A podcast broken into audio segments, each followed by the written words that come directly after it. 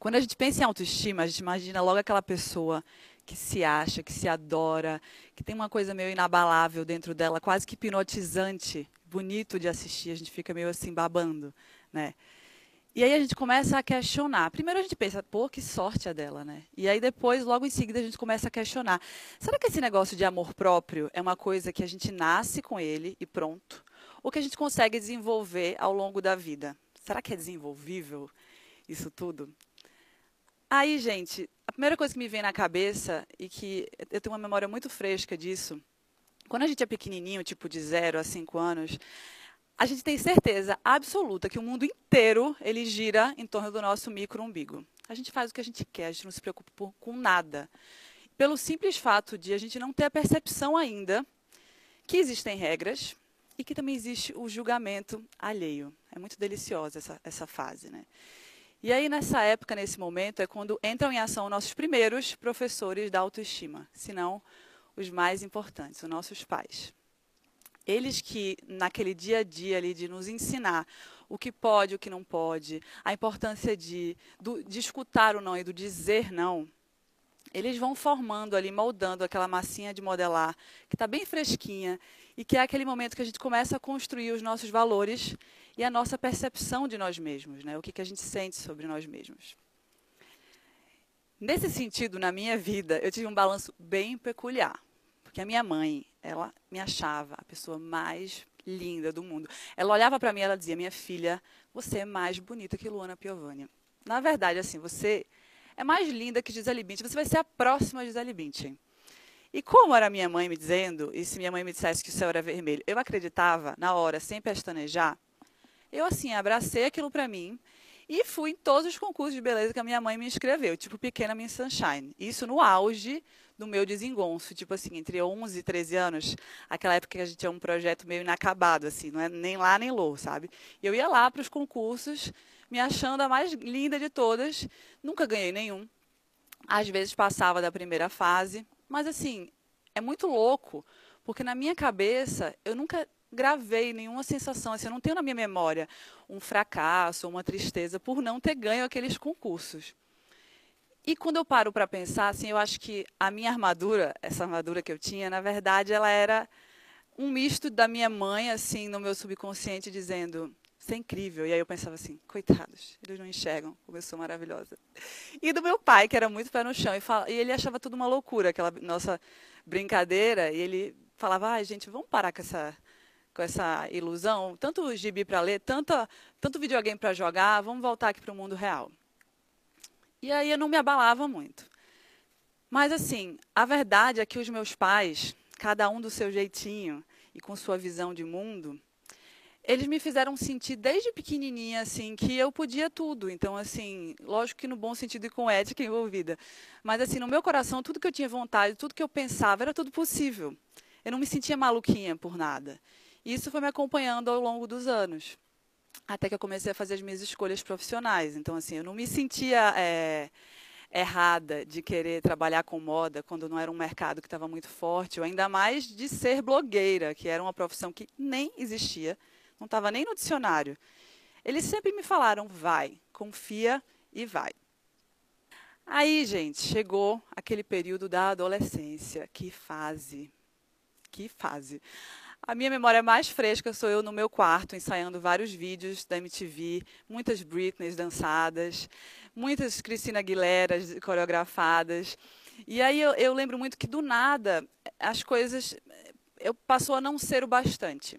Sabe quando você olha na TV, falei Cristina Aguilera agora, eu olhava e eu pensava, nossa, queria ser ela com aquele piercing de cascata no umbigo, ou então queria ser Shakira com aquelas trancinhas no cabelo.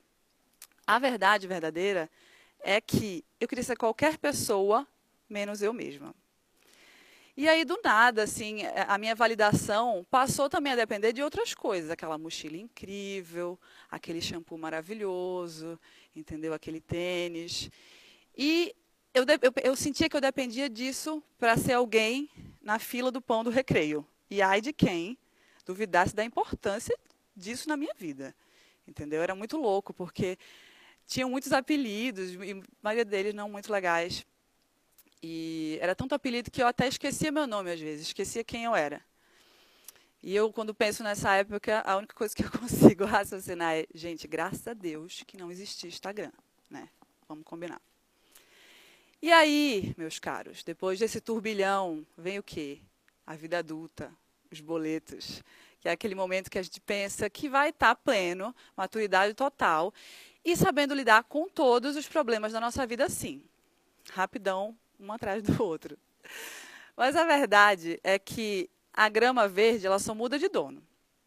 E aquela mochila que eu falei há pouco, ela vira um carro, ela vira um apartamento próprio, que nem são pagos pelos nossos pais mais, né? Tem esse pequeno detalhe.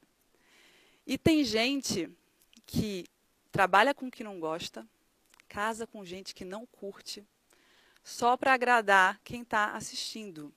Olha isso, gente. Que loucura louca. Pois é, isso existe. E aí, um dia desses, estava conversando e uma amiga, minha melhor amiga, e ela estava falando assim: caramba, amiga, é muito bom quando a gente chega naquela idade mais velha, que a gente não liga mais para nada, não quer mais saber da opinião de ninguém, né? Tipo assim, 80 anos, é, deve ser muito irado. E aí, meu pensamento foi lá longe, sabe quando vai longe? Três segundos e volta? Parece que foi uma eternidade, mas foi três segundos. E aí eu falei assim: caramba, amiga, é sério? É sério que a gente vai esperar esse tempo todinho? para finalmente viver a nossa vida de acordo com o que a gente quer e não de acordo com a opinião de outras pessoas que nem pagam nossas contas, né?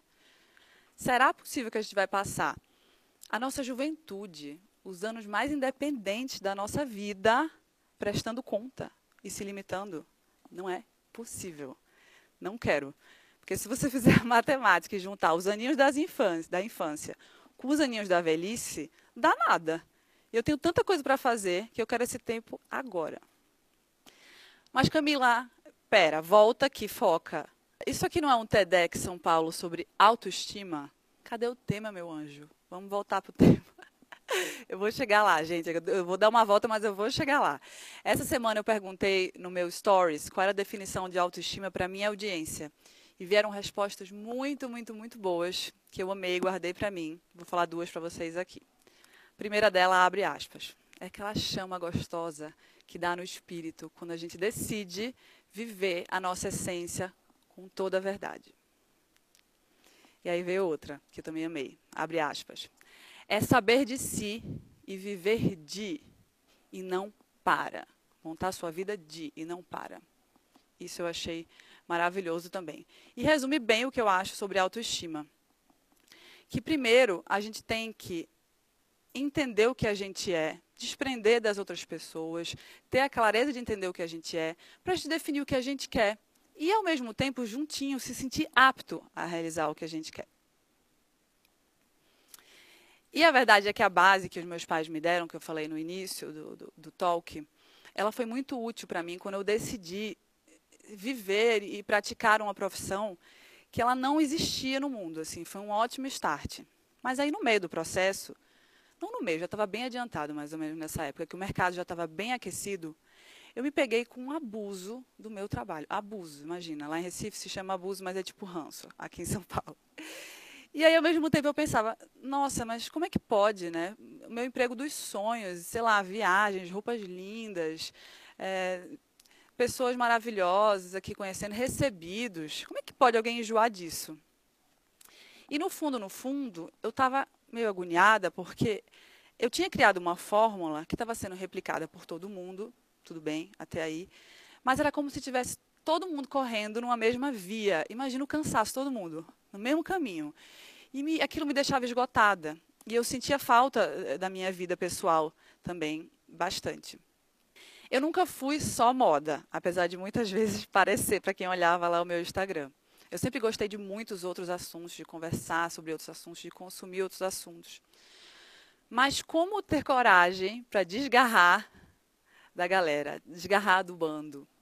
Como ter coragem para dizer mais não e menos sims, mas mais certeiros, sabe? Que me fizessem mais feliz. Essa era a grande questão na minha cabeça nessa época. E a resposta para mim veio num processo, um processo que não foi rápido, tá? Durou mais ou menos de dois a três anos. Um processo de muitas mudanças, que incluiu separação, mudar de cidade, conhecer e me relacionar com novas pessoas. Foi um momento assim que mais do que nunca eu mergulhei em mim e me conheci em todo esse processo que não é fácil, tá, gente? Mudança nunca, nunca é fácil. E numa cidade como São Paulo, eu me mudei de Recife para São Paulo, que te dá todas as possibilidades do mundo, e um emprego como o meu, que me oferecia centenas de melhores amigos, que muitos deles só funcionavam no horário comercial, é bem verdade. Mas no meio desse turbilhão que era a minha vida, eu consegui achar um espacinho ali para me conhecer. Para entrar dentro da minha cabeça, mergulhar no meu eu e abraçar as minhas qualidades, reconhecer, que é muito importante a gente saber no que a gente é bom, as minhas qualidades, e também chegar mais pertinho das minhas sombras, porque todo mundo tem sombra, ela tá lá, entendeu? Não tem como fugir disso. É muito maravilhoso, eu recomendo para todo mundo ser dono da definição de si mesmo, porque aí você tira da mão do outro a sua aprovação. Não é o outro que vai dizer se você é bom ou não, é você que vai dizer se você é bom ou não. E aí você começa a filtrar as críticas de uma maneira muito cirúrgica, porque tem gente realmente que quer o seu bem e está fazendo um comentário ali que é útil. Aí você pega aquele comentário, porque você se conhece, você sabe que ali cabe em você e vai, e vai ser útil. Entende? Porque assim, eu já sei quem eu sou. Eu não preciso que me contem. Eu já sei tudo. Sei o problema, sei, sei as coisas boas, sei as coisas ruins. Então, isso, isso dá um alívio muito grande. E uma frase que eu gosto muito, que é muito verdade, que eu digo para todas as minhas amigas, é que a autoestima ela é irmãzinha aqui do autoconhecimento. E o autoconhecimento anda de mãos dadas com a confiança. Ou você confia em gente que você não conhece? Não, né? E aí, quando essa lição entrou na minha vida, quando eu absorvi toda essa lição, comecei, né? Porque todo dia a gente aprende um pouquinho. Começou a rolar em mim uma sensação muito gostosa, deliciosa, na verdade, que é a clareza de ser, a clareza de sentir, de você se conhecer e de você saber, nossa, eu sou essa pessoa aqui, eu quero chegar aqui. E eu tenho esse caminho a percorrer, só que eu vou percorrer do meu jeitinho, vou curtir, entendeu? Eu não vou ficar olhando muito para o lado, porque cada um tem o seu caminho, cada um tem a, tem a sua coisa, a sua maneira de viver. E aí, com isso iniciado, esse raciocínio iniciado na minha cabeça, eu parei de apoiar tanto a minha carreira nessa parte mais de imagem. Eu parei de querer ter o look parecido com fulana, super estilosa, ou fazer uma foto descolada que eu tinha visto num feed gringo maravilhoso. Então, assim, eu parei é, de apoiar o meu trabalho nisso, que era uma coisa muito sensível, e comecei a perceber que o que eu tinha em mim, o que eu já tinha em mim, já era muito interessante. Era interessante bastante. E o melhor de tudo era meu. Não era só meu, era exclusivo. Porque a gente não tem nenhum concorrente para a gente, gente. Só tem uma Camila, só tem um João, só tem uma Maria, entendeu? Então, assim, não tem quem concorra com a gente que nós somos um conjunto de características só, né? Então, aí eu comecei a explorar outros assuntos. Tipo, aumentei minha, o meu leque de curiosidades, comecei a falar sobre assuntos é, que antes eu não tinha coragem de abordar com vocês, não sei porquê, mas não, não tinha, não me sentia à vontade. E aí eu comecei a me sentir muito mais realizada com o meu trabalho. E era palpável, assim, como me retroalimentava essa coisa de buscar ser original. Eu me sentia mais forte, eu me sinto mais forte quando eu me reconheço como única. Então, isso é, é muito louco. Você começa a assistir e realmente vai te retroalimentando. Porque, no final das contas, gente, não tem fórmula que funciona para todo mundo. Não tem. A gente existe, se mistura para se reconhecer. E é uma delícia a gente construir a, a, casinha confortável e amorosa que é a nossa autoestima num terreno próprio. Um terreno só nosso, não no terreno dos outros. Isso a gente faz no nosso tempo, no nosso jeito.